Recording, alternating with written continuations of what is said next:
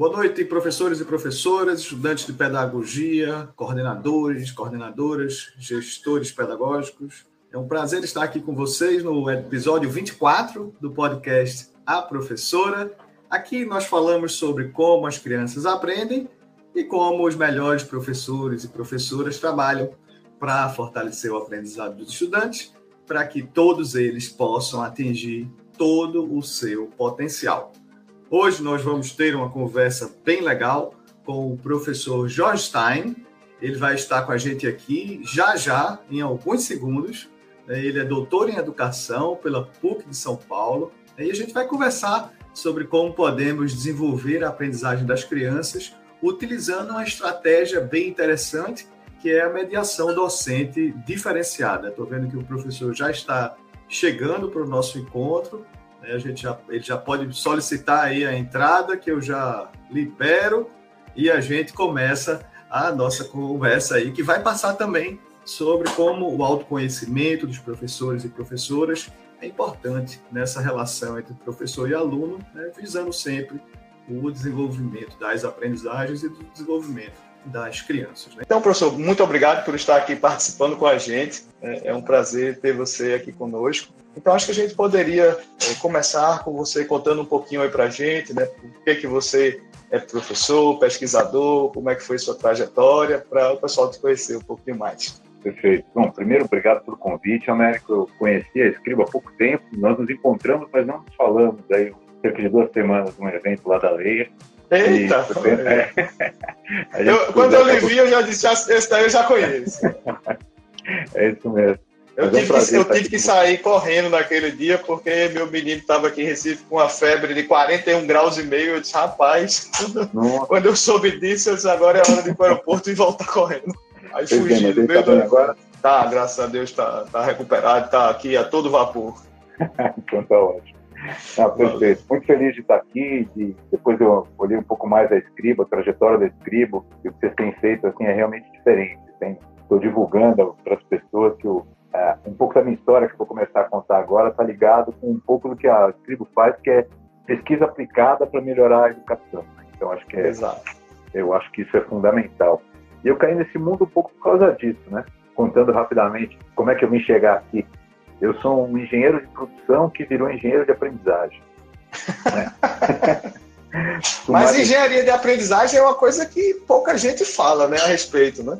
Sabe que aqui tem pouca gente, mas nos Estados Unidos, principalmente Sim. puxado pelas grandes techs, pelas grandes e, e, muito no ensino online, ele tem esse anseio de ter um, de estabelecer uma disciplina e tem alguns poucos cursos que falam de engenharia de aprendizagem como uma uma prática multidisciplinar que vai desde psicologia e ciência de aprendizagem até programação, né? olhando justamente para isso. Mas aqui o, o, meu foco foi diferente, né? Eu, eu, eu me formei em engenharia de produção, fui para grandes corporações, consultoria, para melhorar negócios, depois melhorar processo. Daí eu vi que melhorar processo, não tem como melhorar processo sem melhorar pessoas. É, não tem como melhorar pessoas se a gente não aprender e transformar. Então, eu fui para aprendizagem. Daí, eu, eu lidava com a aprendizagem de adulto, treinamento de desenvolvimento, pós-graduação, etc. Eu falei, peraí, a gente está educando um pouco para frente demais, né? E resolvi olhar um pouco para educação básica. E aí, um, já faz o que quase 15 anos, uh, eu fui fazer mestrado, comecei com trabalhos voluntários em educação básica, me profissionalizei como formador de professores e gestores, fiz alguns projetos, e aí decidi ir para o doutorado, que é o que me trouxe aqui, né? E, e o doutorado foi justamente com essa pegada que a Scribo tem, né? De falar como é que a gente pode juntar não simplesmente uma prática, mas uma prática comprovada, reconhecida cientificamente e, e ajudar a melhorar a educação. Né? Então, uh, e aí nessa nessa trajetória assim, o meu chapéu mais de educador e educação básica, eu, eu trabalhei bastante com consultoria, formação de professor, tanto em ensino em educação privada quanto educação pública. Dei aula durante dois anos no ensino fundamental, a sexto e sétimo ano. E, e aí fiz o doutorado, que é o, é o papo de hoje, com um, um olhar assim para o professor.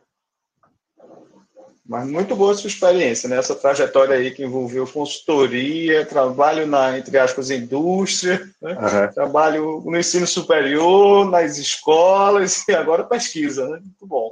É isso aí. Mas conta aí para a gente um pouquinho, né? O que é mediação docente diferenciada, o que seria isso?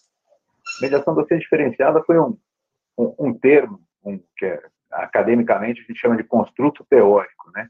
uma ideia que é, não é uma teoria estabelecida, mas que eu, eu acabei desenvolvendo na minha pesquisa de doutorado, que, que nasceu com esse incômodo, que eu vi que vocês têm também, eu já vi algumas palestras suas, né, que olhar para a educação pública brasileira e falar os últimos números, se não me engano, no nono ano, a gente tem 40% dos uh, quem conclui o nono ano com aprendizagem adequada em português e por volta de Isso. 20 e poucos em matemática. Matemática, é muito, muito difícil. E, e, e não, não dá para conceber isso, né? E aí, eu, como experiência de consultor e vindo de engenharia de produção, assim, eu falei, onde é que é, talvez seja um ponto de alavancagem para a gente mudar isso, né? E, sem sombra de dúvida, eu caí em cima do professor, né? Que, por mais tecnologia que a gente tenha, é, eu acho que nenhum de nós vai viver o suficiente e não vai acontecer para ver as máquinas substituírem professor. Né? E o tempo mais valioso para aprendizagem de quem realmente precisa e não consegue aprender sozinho, passa pelas mãos de um bom professor que consegue mediar a aprendizagem. Daí eu, eu quis fazer uma pesquisa que falasse como é que a gente trata isso de uma maneira que possa ajudar o maior número possível de professores. E aí pensei o que, que todo professor tem uh, em comum, né? Não só um professor do ensino médio, ensino fundamental 1, 2, é relacionamento com o aluno. Né? Uhum. E aí eu fui olhar para algumas coisas e o que se fala bastante, se pratica um pouco menos, é a questão de pedagogia diferenciada, né? Que para quem não sabe o termo, é simplesmente assim, ideias gerais, sem entrar em muito muito detalhe, é a gente parar de se enganar que uma classe de 20 alunos, só porque tem todos a mesma idade, aprendem da maneira diferente, né? Eles são, eles fazem, eles aprendem de maneira diferente. Então, essa coisa antiga de uma aula padronizada, de um só exercício, com ou sem tecnologia, né, não funciona para todo mundo. E parte do nosso problema está aí. Né? Não vou falar que a nossa aprendizagem se resolveria com pedagogia diferenciada, mas eu resolvi olhar para esse problema e falar: a gente tem que fazer alguma coisa diferente. Né?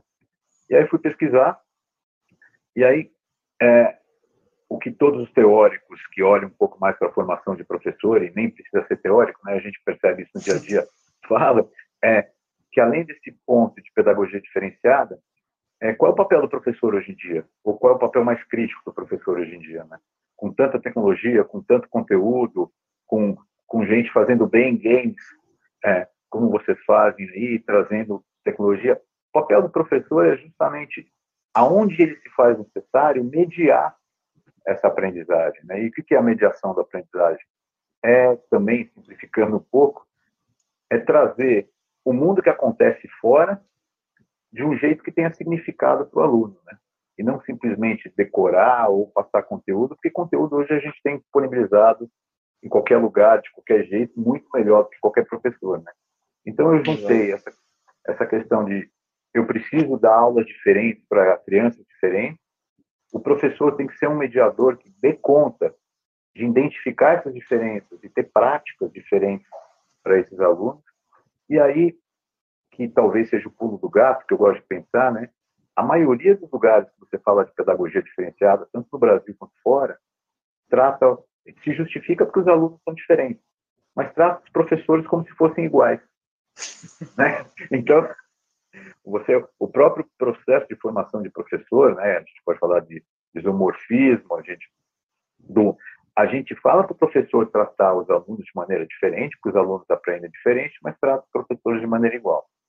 Eu falei, peraí, então deixa eu identificar essa questão do como é que essa diferença do professor se dá e se isso faz diferença na aprendizagem do aluno. Esse, na verdade, era o meu, entre aspas, sonho. Né?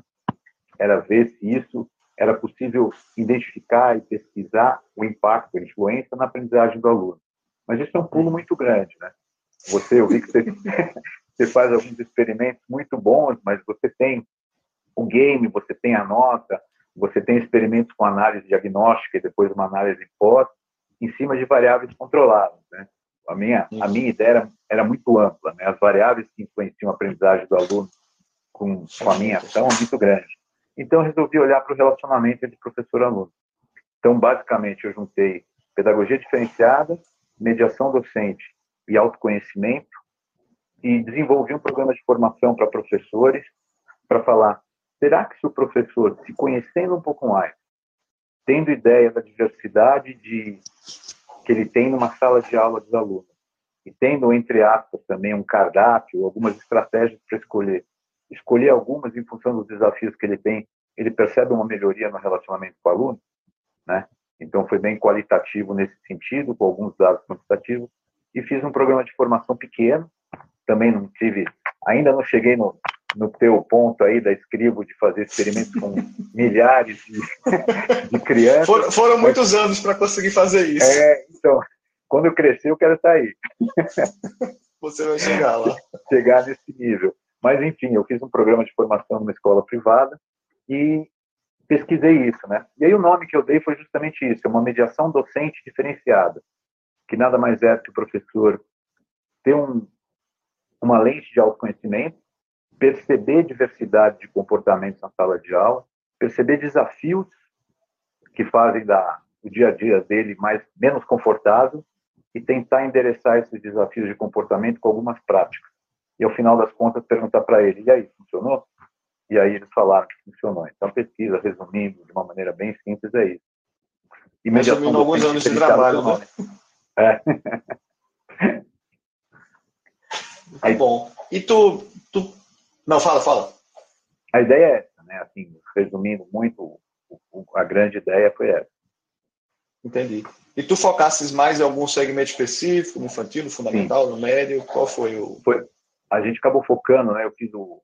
Na verdade, eu fiz uh, um protótipo da, da formação e da pesquisa, e que acabou não, não sendo viável pesquisar, com seis escolas públicas, hum. em ensino fundamental.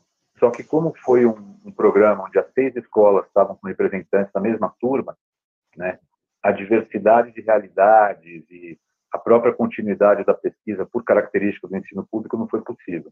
Então, eu fui para uma escola privada, o foco foi ensino fundamental nos anos finais, que é onde ah, você começa a desgarrar, por vários motivos, a, a aprendizagem, o relacionamento com o professor, né? tem a questão da adolescência, tem a questão das disciplinas que começam a ser separadas, o tempo do professor dedicado em conhecer o aluno é menor, né? então o professor vai muito mais picado em várias salas de aula.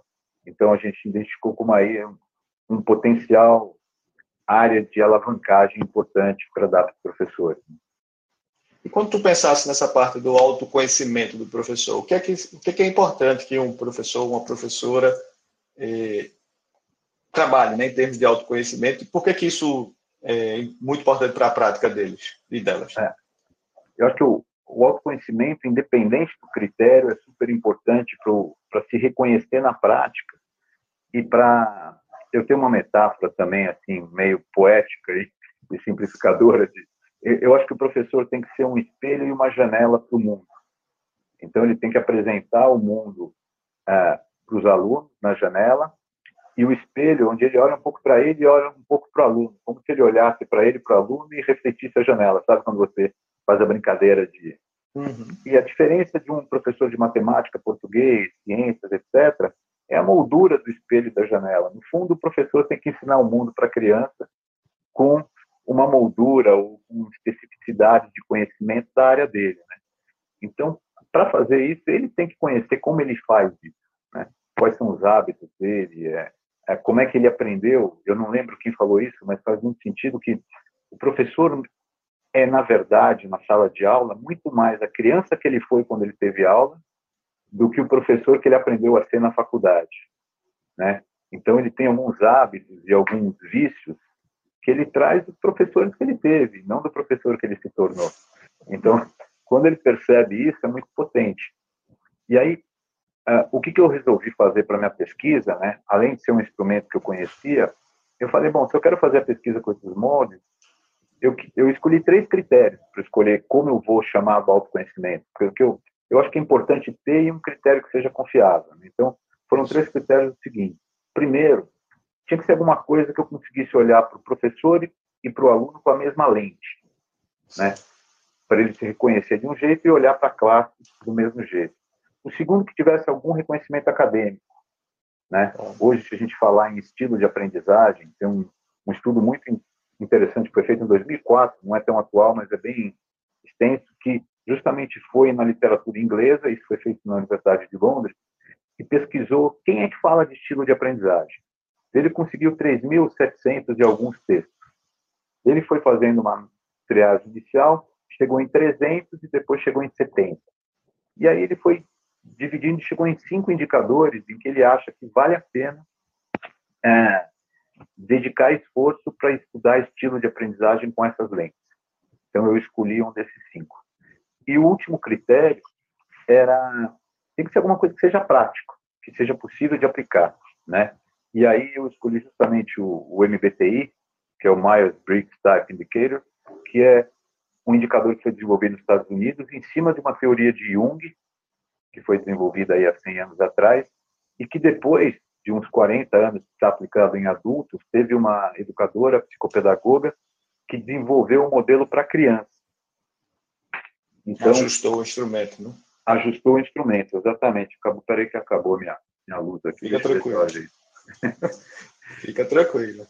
E aí, é, então, é, é, importante falar isso. Eu não utilizei um instrumento para criança. Existe um instrumento americano que se chama MMT, que é Murphy and Meisgeier Type Indicator for Children, que é desenvolvido em inglês, que é feito nos Estados Unidos também. Você está me ouvindo? Deu uma travadinha. Agora estou, agora normalizou, eu acho. Ah. Acho que agora, agora vai. e aí, o que aconteceu. Opa, agora foi muito forte. É, parece que eu tomando sol aqui. É, e aí, esse indicador ele serve para criança também. Então, eu acabei usando na minha pesquisa o seguinte: eu falei para o professor, vamos fazer o seu indicador de tipo psicológico para você se reconhecer. Contei como acontece com as crianças, mas não fizeram com as crianças. A ideia é que o, o educador, o professor, a professora reconheça comportamentos associados a tipos psicológicos diversos na classe e escolha alguma relação entre ele e o comportamento que ele observa para tentar alguma abordagem prática. Né? Então, Entendi. o autoconhecimento. E um instrumento desse é, é, o quê? Só... Um instrumento então, como o, MBTI, ele é uhum. como ele é o que é um conjunto de perguntas? Como é que, é um conjunto é de funciona? perguntas, né? É um é um indicador auto-respondido, então tem as limitações que tem nesse tipo de uh, de indicador, né? ele não é, é importante falar que ele não é um teste, ele não vai predizer o seu comportamento, nem sua personalidade. Ele dá um perfil de preferência da sua atuação de acordo com quatro aspectos. E esses quatro aspectos a gente consegue relacionar com práticas, com comportamentos em sala de aula, que eu vou dar o um exemplo mais simples, mais conhecido, que é o, um dos aspectos de respeito a, a, ao direcionamento e a, e a da sua energia. Né? Como é que você é, obtém e direciona energia para o mundo? E aí, tipicamente, você sempre tem duas, tem uma dicotomia, ou é de um jeito ou é de outro. E no caso do MBTI, você pode ser extrovertido, uma preferência de extroversão, ou uma preferência de introversão. Então, também simplificando muito, um, um aluno extrovertido é um aluno que tem preferência, geralmente ele vai exercer isso com mais frequência, a falar mais. É aquele que levanta a mão primeiro, é aquele que gosta de trabalhar em grupo, é aquele que mal você pergunta, ele já quer responder, né? É aquele que está sempre aparecendo. E quando o introvertido, do outro lado, é aquele que não é que ele pensa antes de falar, ele não fala antes de pensar. Então, é aquela pessoa, e talvez quem está me escutando vai ver esse vídeo depois vai se reconhecer, que está pensando a mesma coisa que aquele colega sempre vai na frente falar antes, mas ele não tem o ímpeto, não tem a vontade de falar gosta mais de trabalhar sozinho, se energiza mais em silêncio, no quietinho. Quando tem um tempo livre, ele não vai ficar com a galera, ele vai ficar mais fechado. Então, esse é um dos aspectos, né? Assim, de um jeito mais, mais didático, falando da criança. E, por outro lado, eu posso olhar esse aspecto no professor também, né? Então, tem aquele professor que é mais falante, que fala com todo mundo, que antes de chegar na classe já está conversando com todo mundo, que conhece as pessoas. E tem aquele professor que é mais na dele, Isso interfere muito o jeito que o professor usualmente se comporta, o tipo de questão que ele faz, o tipo de prova, o tipo de interação, e uma coisa, o tipo de interação que ele tem com os alunos que são similares ou diferentes dele. Então, o fato do autoconhecimento do professor, independente de conhecer o aluno, dar esse espelho para ele, ele falar, opa, me reconheço assim, já acende uma luzinha vermelha, e falar, ah, é aquele aluno quietinho, vamos pegar um professor extrovertido, né? E a gente faz uhum. algumas atividades na formação. E aquele aluno quietinho, né? o que, que ele é para você? Ele dá trabalho? Não. Ele contribui? Não. Como é que você sabe é, como é a nota dele, como é que ele está aprendendo? Lógico, depende da escola, depende do processo avaliativo. Ele fala, ah, na prova, né? E aí quando você uhum. vê, e aquele aluno mais falante? Não, aquele a gente conversa, eu sei dos interesses, eu sei o que ele faz, etc. E tal. Então, é, existe uma coisa que um autor chama Perrenot, ele fala, né, tem uma diferenciação selvagem, que mesmo sem o professor perceber, ele acaba intuitivamente, inconscientemente, diferenciando o jeito que ele se relaciona com o aluno. Então, essa intencionalidade pedagógica, quando o professor tem um autoconhecimento dos hábitos dele e começa a parar para pensar, só isso já é um degrau de relacionamento e de prática pedagógica muito boa. Assim, o termo que mais apareceu na pesquisa qualitativa foi intencionalidade pedagógica. Né? O professor, eu tive basicamente quatro, três, três objetivos principais na minha pesquisa. Primeiro, identificar se o MBTI é um indicador que serve para o professor falar, me reconheço, né? E aí, e aí serve? Sim, 100%. Eles se reconheceram. Se reconheceram. É aquela coisa de olhar no espelho e falar, esse sou eu. Né? Então, funcionou. Isso, Quantos itens tem o MBTI? É muito grande ou, ou, não é tão grande? É um assim? questionário de 93 questões.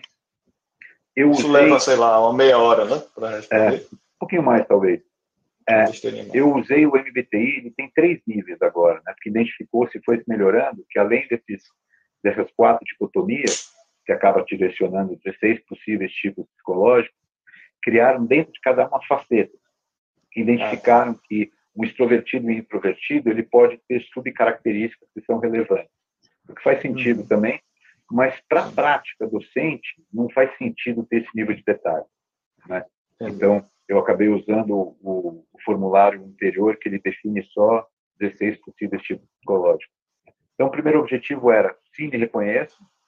Segundo, eu consigo direcionar práticas pedagógicas diferentes de acordo com os objetivos, de, de acordo com meu tipo psicológico, eles conseguiram isso, é, até foi é, é, só uma confirmação, porque eu desenhei o programa justamente para isso, né? então é, era mais no sentido de uma vez que você se reconhece, você consegue escolher algumas com certo nível de conforto para aplicar, e também todos os respondentes falaram que sim, e o último é quando você aplicou alguma coisa, e aí eu não defini o que, que ele tinha que aplicar.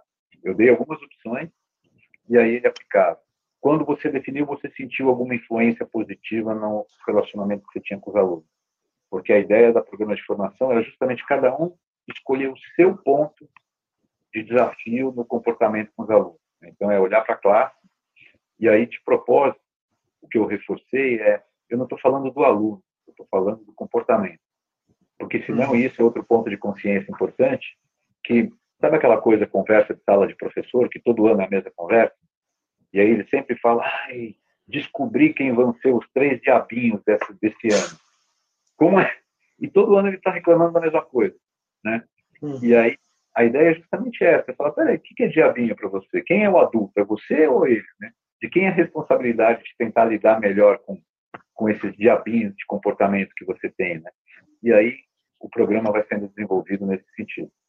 E também eles testaram, né? Fizeram a prática e todos eles falaram com, algumas, com alguns comentários relevantes. Né? Então, eu não só perguntei funcionou ou não funcionou, mas eu fiz assim de uma, um, um jeito simples, uma escala, uh, tipo uma escala Likert com níveis de discordância e concordância e com comentários. Uhum. E aí eu classifiquei esses comentários como comentários de reforço. Então ele falou funcionou e por causa disso, disse dava é, e ou comentários do tipo observação. É, funcionou, mas eu vi que isso aqui deu errado, ou uma coisa que apareceu com frequência. Funcionou, mas eu não consigo, ó, Jorge, sendo bem sincero com você, eu não consigo atribuir essa melhoria à minha atividade. Eu acho que pode ter sido outra coisa. Eu falei, maravilha, estamos aqui para isso. Né? A ideia é aprender. Mas se melhorou, né? É. Mas, é. Se melhorou já é um bom, né? Se melhorou é bom, né? É só questão de replicabilidade e, e, e coisas do gênero. Assim. Mas a pesquisa foi essa, né? E o, e o que eu acabei criando como mediação docente diferenciada é essa ideia de um ciclo que eu transformei um pouco esses três campos teóricos que eu falei que era pedagogia diferenciada, mediação e autoconhecimento, uma coisa prática para enxergar o desenvolvimento contínuo do docente. Então, é conscientização, onde ele tem algumas competências de se reconhecer e conhecer tipos psicológicos, no caso específico, e se reconhecer. Depois tem planejamento diferenciado, um, um planejamento de atividades que faça sentido, e depois uma mediação, onde ele, além de interagir com os alunos, ele faz uma retroalimentação para pensar o que, que eu tenho que mudar. Então, eu acho que esse é o, esse ciclo de concentração, planejamento diferenciado e mediação é um ciclo que o professor vai rodando continuamente com novos alunos, com novos desafios, né? E reforça o autoconhecimento dele, né? Tentativas pequenas. E a ideia um pouco, né? É uma coisa que eu gosto de pensar. A gente tem que fazer o professor se sentir seguro para empreender pedagogicamente com risco baixo para os alunos, né? Então ele tem que experimentar. E aí o que eu fiquei feliz com a pesquisa, apesar de uma de um de um âmbito pequeno, é que isso já mostra que é um terreno de experimentação viável e frutífero. Né? Então, isso é uma coisa legal para que agora a minha ideia é desdobrar essa pesquisa em, e a tese em algo mais. Assim, tem alguns desafios para ganhar escala, mas isso é uma coisa que com certeza ajuda e valoriza o professor. Né? Eu acho que é, é, eu tenho um pouco dessa questão de na necessidade de equidade na educação, que a gente só vai conseguir equidade educacional se a gente der chance para o professor conseguir lidar com a falta de equidade na, no lidar da, da aula, do dia a dia dele, né? E aí pode ser desde questões é, críticas sociais que a gente tem hoje, né? Eu estou envolvido num projeto com isso de questões econômicas, raciais, questões de infraestrutura e, e, e tantas outras, mas questão de aprendizagem, né? Reconhecer que os humanos nós somos, fazemos e aprendemos de maneira diferente. Então, quanto mais o professor fala, opa, estão olhando para mim, porque eu, eu, eu sou um professor diferente do professor Américo, né? então, e a, a escola, a rede considera isso e está me dando instrumentos para tratar isso, para ser o melhor professor que eu posso ser, não que é, toda e qualquer formação considera um professor igual. Né? A ideia que eu tinha, que ainda está uma sementinha aí, é que deveria ser possível a gente trazer em qualquer programa de formação um pouco de autoconhecimento aplicado para o professor, né? Porque todo e qualquer pro programa de formação que a gente vê, eu acho que praticamente 100%, eles tratam os professores como sendo todos iguais.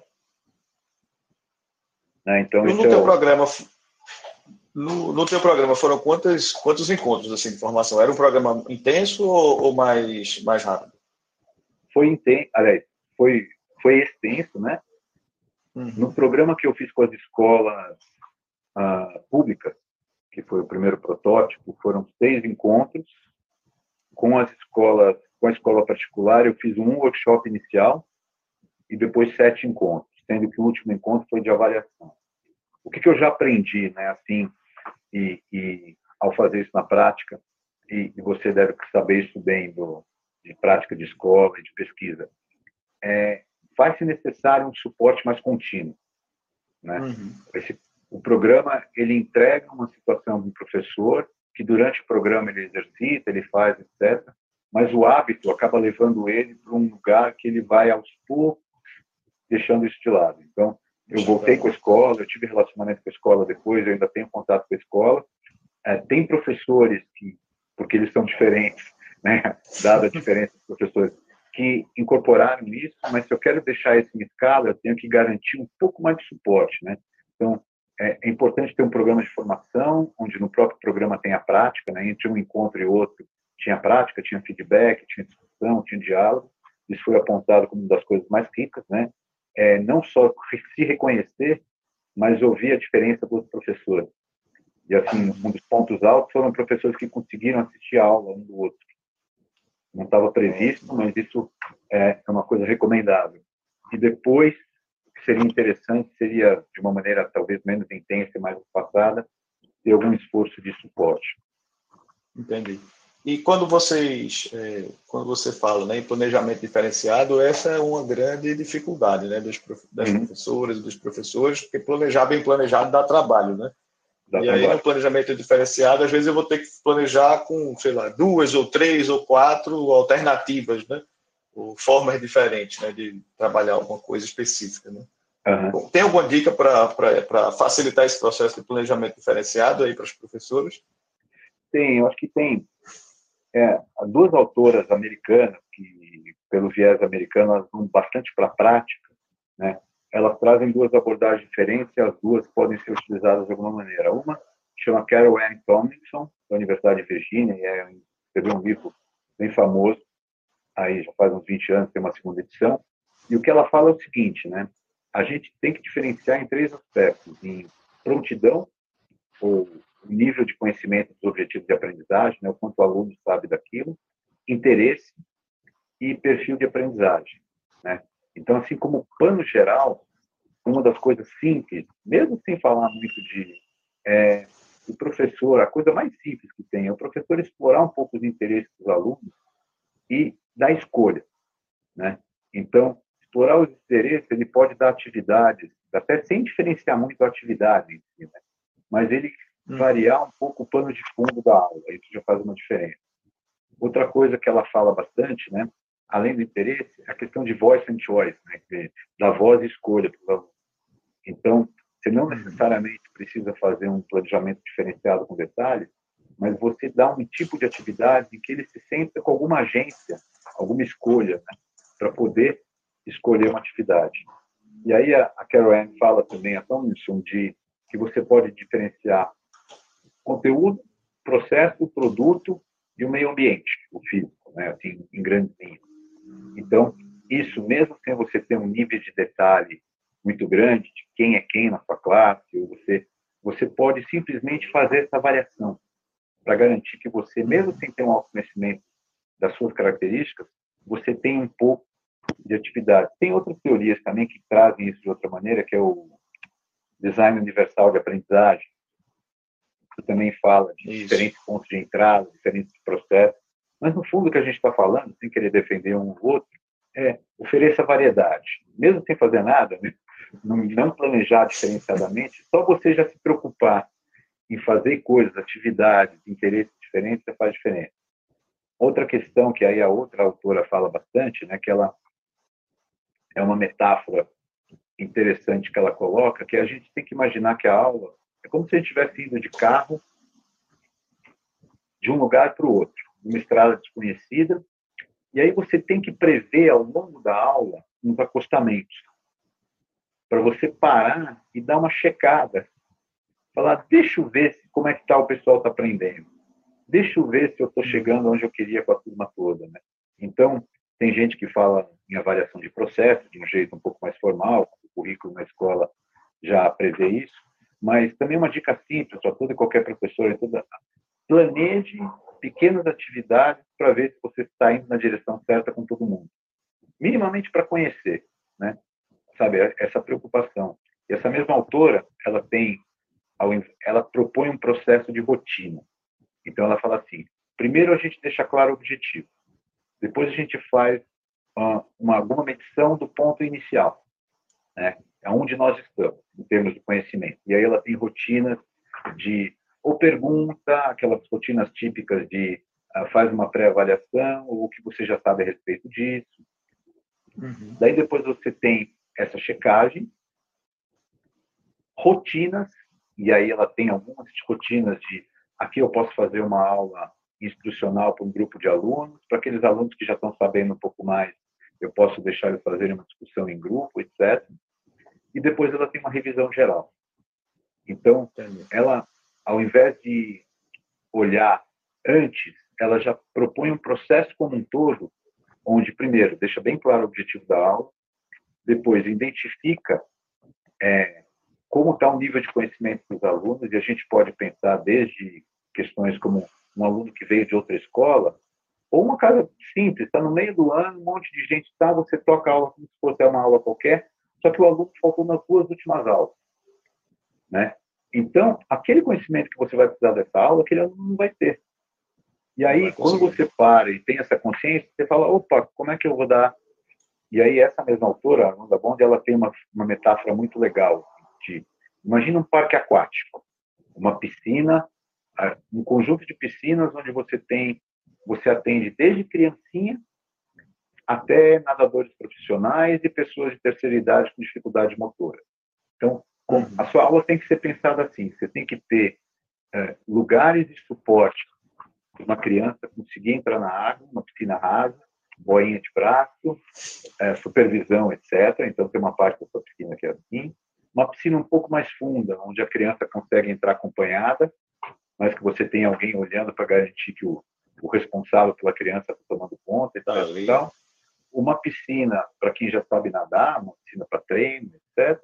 E talvez uma piscina ah, com ah, com algum nível de variação, que tem diversas profundidades, mas que você tem que ficar de olho que ela não está muito limitada. Né? Então, a, a, a ideia de uma aula em que as pessoas têm autonomia e diferenciação, você pensar nos níveis que você pode ter, material de suporte, uma frase que eu gosto muito é a criança com e o cabe ao professor desenvolver isso, ela tem que saber o que ela faz quando ela não sabe o que fazer, né? Então, uma coisa que também vale muito para qualquer professor, uma atividade âncora. Porque às vezes a gente pensa em diferenciação só para quem não está com competência num certo nível. Mas tem aquelas crianças que já sabem muito, terminou rápido. E aí, o que, que eu faço? Não é vai ler gibi ou ler o livro tarefa, é uma tarefa desafiadora para ela. Então, esse nível de desafio também são coisas a se pensar. Não tem um nível tão grande de detalhe, de conhecimento, mas pode ser feito. Outra dica é, eu sou professor de um curso que chama Aprendizagem para Todos, e que a ideia é justamente a gente fornecer instrumentos baseados na prática de uma escola, então são professores dando aula, é fornecer práticas para professores conseguirem fazer independente da matéria. Né? Então, muito do que eu falei está nesse curso aí, nas minhas aulas e não. Tá?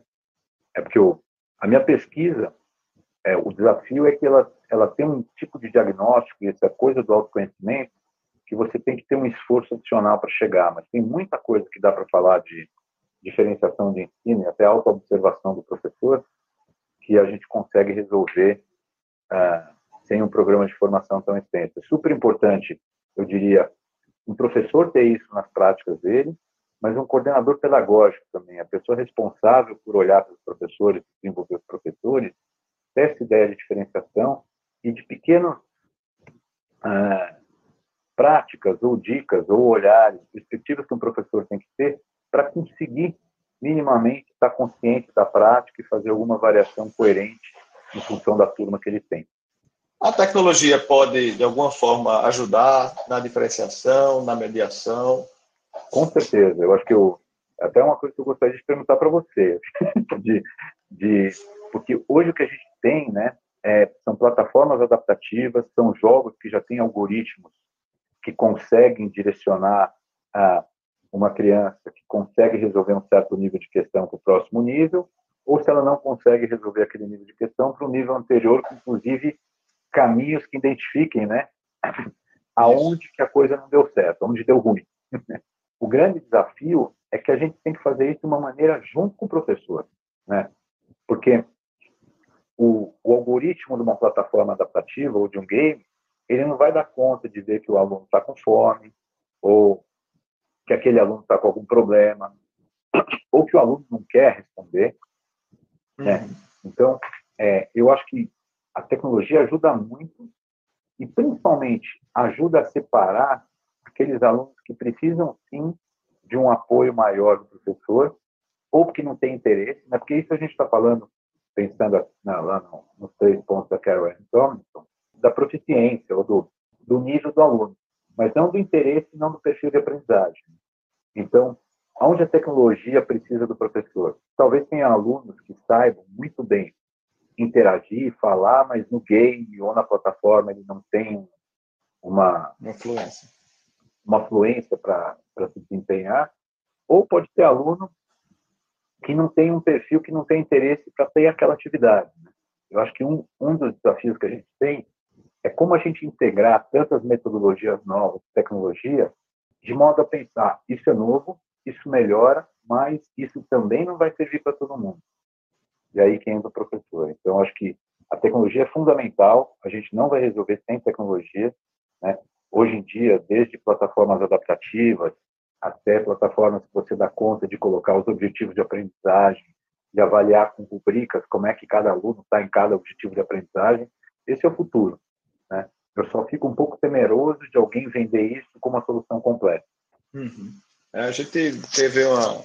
Quando a gente começou a criar o Scribo Play, vários anos atrás, eu lembro que uma das perguntas que a gente fazia e fez sistematicamente nas escolas que estavam começando a testar e usavam, enfim, é o seguinte: ó, você acha que é necessário que a gente permita que, por exemplo, vocês, professores, né, façam um envio de uma atividade para um uhum. aluno só, ou para um grupo de estudantes, ou não? Aí a resposta geral que a gente tinha era sempre assim, não, não precisa, eu quero enviar para a minha turma inteira e tal, todo mundo tem que ter o, o tem que ter o mesmo estímulo, né, para ter igualdade. E eu pensava, pô, mas deveria ser o contrário, né? Cada um deveria ter o estímulo que precisa. Aí, enfim, é, isso, né?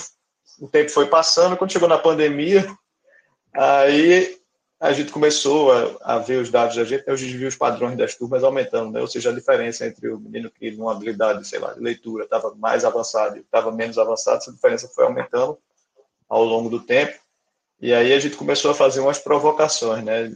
De novo, né? Oh, não será que seria legal se você pudesse mandar um jogo para, sei lá, um é. jogo de rima para aquelas crianças que estão com mais dificuldade em identificação de rimas e um jogo rimas mais avançado para aquelas crianças que já estão mais é, desenroladas, digamos assim, nessa habilidade, né? E aí começou a ter um campo mais fértil, né? A gente começou a sentir um campo mais fértil para isso. Então a gente implementou em agosto de 2020, acho, por aí, é, essa funcionalidade, né? Então a professora agora pode passar não só para todo mundo de uma vez só, mas para um grupo, para um aluno, enfim, ela marca lá e ela manda, então esse o primeiro movimento que a gente fez para a diferenciação, mas aí caiu no problema do tempo, né, da, da, professora, né, então, assim, muitas delas dizem que não tem tempo suficiente para sair, enfim, identificando exatamente o que é que, que cada grupo de crianças precisa, aí a gente partiu em seguida para meio que criar automações nisso, né, ou semi-automações. Então, de forma que a gente possa mostrar, né, por exemplo, essas crianças aqui, ó, professora, a gente indica esse jogo aqui para elas, porque elas estão já bem mais avançadas em contagem. Uhum. Então, sei lá, coloca um jogo de contagem de 20 a, a 50 para esse grupo aqui, mas essas outras aqui, ó, que são da mesma turma, mas estão precisando talvez de um jogo ali entre 10 e 20, né, e aquele outro grupinho ali de três crianças, talvez ainda precise dos jogos eh, de 0 a 10, vai. Então, a gente está investindo nisso agora. Né? Então, trazer mais informações de como a professora pode diferenciar, né? Então, tipo, fazer uhum. isso de um jeito que ela dê um clique lá e, se ela concordar né, com a sugestão da gente, então, um mecanismo de sugestão no final das contas. E aí a gente também está investindo muito em uma trilha de, uma trilha de aprendizagem personalizada. Né? Então, é, na linguagem da gente, né, uma historinha, uhum. e, enfim, aí uma, a criança ela acha uma sala secreta na escola e aí ela termina achando uma máquina do tempo lá que estava no laboratório da escola. Ela volta no tempo e ela tem uma missão. Né? Ela tem que voltar para a uhum. escola dela, ela tem que voltar para o tempo. Ela cai no, na época dos piratas, enfim. E ela tem que achar as peças da máquina do tempo que se soltaram, enfim. Tem toda um, um, uma historinha por baixo disso. Mas no final das contas é um mapa, né? e eu tenho uma, uma trilha ali que a criança precisa percorrer e essa trilha ela tem derivações. Né? Então, por exemplo, se é uma trilha de leitura de palavras, né, que quer levar a criança para a leitura de palavras, e a criança ainda não sabe eh, reconhecer as vogais, né? então ela vai precisar é. jogar jogos que trabalhem né, reconhecimento e, e, de vogais. Ah, não, ela já reconhece as vogais, então ela não precisa jogar jogos daquilo, então ela ganha uma ferramenta e ela avança, né, ela pula etapas, enfim. Então tem toda uma, uma brincadeira, né, mas fundamentalmente o que a gente está fazendo é guiando a, criança pelo um caminho que é o que ela mais precisa, né, ao longo desse processo de construção dessa, dessa habilidade, né. E aí a gente agora está pensando, isso já está feito, né, a gente já está testando em algumas escolas e está pensando em como é que isso vai encaixar com o dia a dia normal ou não da escola, né? E aí muitas escolas estão dizendo, ó, isso é massa para usar em casa, né? Porque aí a gente dá velocidade para a criança que está mais avançada, né? Ela pode avançar mais do que do que o que a turma inteira vai avançar, né? e para as outras crianças também, porque a gente ajuda a recuperar né, o que ainda não foi obtido de aprendizagem. Né? Então, assim, a gente está agora num debate grande com as escolas de como é que essa parte da, da trilha personalizada né, vai ser integrada com o dia a dia da sala de aula. Né? Porque a gente é, também não quer que seja uma ferramenta de autodidatismo. Né? É. é. Eu vi o, o experimento que vocês fizeram no Panamá, achei muito interessante, assim, de pegar o período de férias e potencial. É, foi o pra... pedido dele lá, né? É. não, mas eu, eu entendi, mas eu achei interessante o, a, o, não sei se foi pelo pedido, pelo resultado, mas de minimizar a perda que você tem durante as férias, né? Então, Isso. que vocês observaram. É, eles lá, eles não tinham calculado, eles não, não têm esses dados ainda, né, de quanto é a perda de férias no Panamá especificamente. Uhum. Mas, assim, tem muita pesquisa já, né, de Summer Slide, é. enfim, que foi calculado ao, ao, redor do mundo, né? E, assim, a ideia dele lá foi, ó, a gente tá ainda na pandemia, né, a gente já teve muita perda na pandemia, é, eles conseguiram, o, enfim, um, um recurso lá para fazer a pesquisa, né, e no fim do ano passado, do meio para o uhum. fim do ano passado, e aí ela disse, ó, a gente ou espera o próximo ano né, para fazer dentro da escola, ou a gente parte para fazer agora.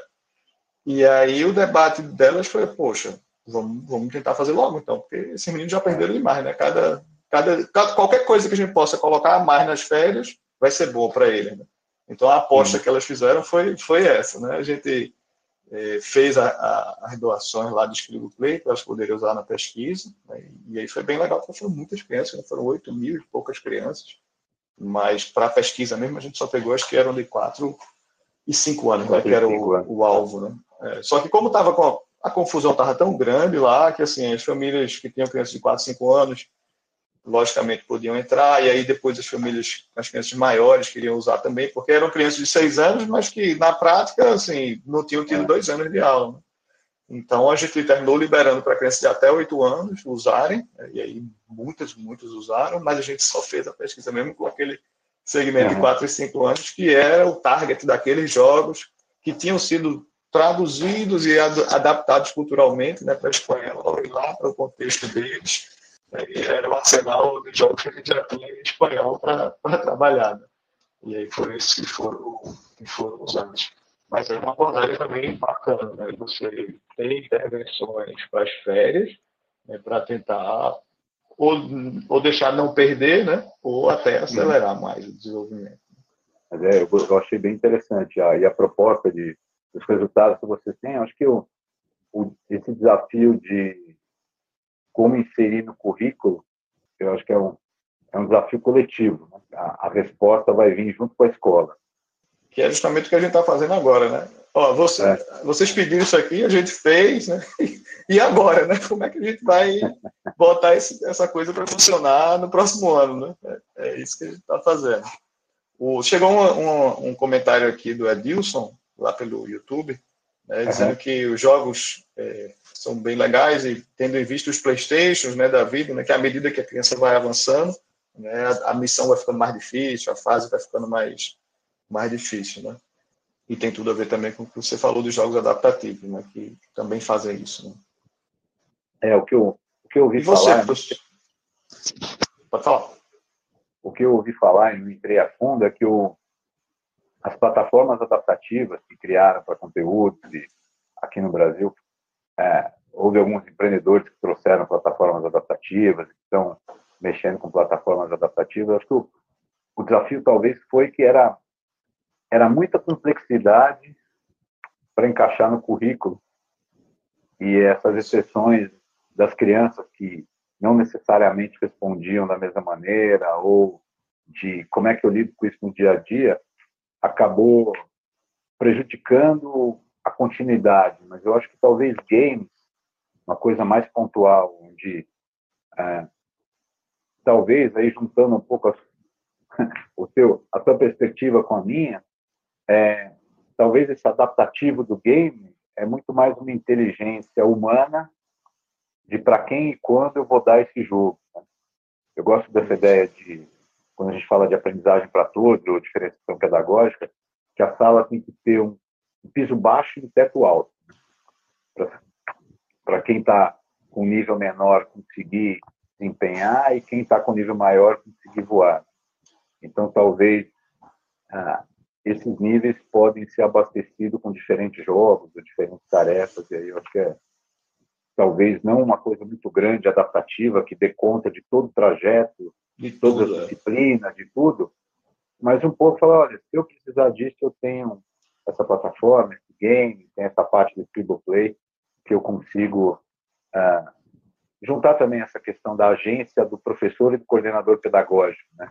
Porque eu acho que isso, isso. rouba um pouco também da, uh, do conhecimento e da valorização de quem está lá no dia a dia. Né? Então, eu acho Sim. que quem chega com um pouco de aí, adaptativo e resolve tudo, geralmente não está o dia no dia a dia da escola, no semestre, na nota, quando tudo dá errado, né? Então acho que sabe, as coisas as coisas são criadas com a melhor das intenções, com um ótimo estudo, só que foi feito há seis meses atrás e se propõe a resolver tudo. Não resolve. É, não, não vai. Né? E, e, e, assim, se você tem uma boa professora e um bom coordenador, né, o nível de complexidade até para se criar uma ferramenta tecnológica é menor, né? Porque é. elas têm mais capacidade e propriedade para usar, né? usar bem eu usado. E eu acho relevante ter, eu acho super importante ter jogos ou tecnologia que dê suporte em situações gerais, assim, sabe? Então que é, que talvez ajude em qualquer caso. Então essa ideia de algumas habilidades específicas que nem vocês estão pesquisando e descobrindo, se resolve, sabe que funciona, é porque não colocar parte do currículo ou parte do tempo ou parte da aula o jogo já encaixar assumir que olha esse aspecto específico o jogo vai tirar um pouco de tempo, vai resolver um pouco, não resolve 100%, mas aí do que não resolver você pode ter um adicional, né? Então, é separar isso e dedicar o tempo do professor, o tempo do, da inteligência humana e não da inteligência artificial para aquilo que realmente precisa. Eu acho que esse é um grande valor do jogo. Muito bom. E você indica, indicaria que leituras aí para as professoras, para as coordenadoras e diretores que seguem a gente? De prática, eu acho que foi traduzido. É o, é o livro da Carol Ann Tomlinson. Tem um livro mais conceitual que fala de diferenciação pedagógica do ponto de vista da escola e do ponto de vista social, que chama Pedagogia Diferenciada, do Philippe Perrenot. Quem, os educadores que estão vendo esse vídeo, educadores e educadoras, geralmente a gente ouve falar do Philippe Perrenot com, falando de competências em educação mas ele tem esse livro de pedagogia diferenciada que é bem interessante. Ele é mais teórico, não é tão prático assim, né? Então, se você que está assistindo o vídeo quiser dicas mais práticas, gostaria muito de recomendar o meu livro, mas ele ainda não está pronto, não está no forno. Pois é, era isso que eu ia perguntar. E a sua tese vai virar livro?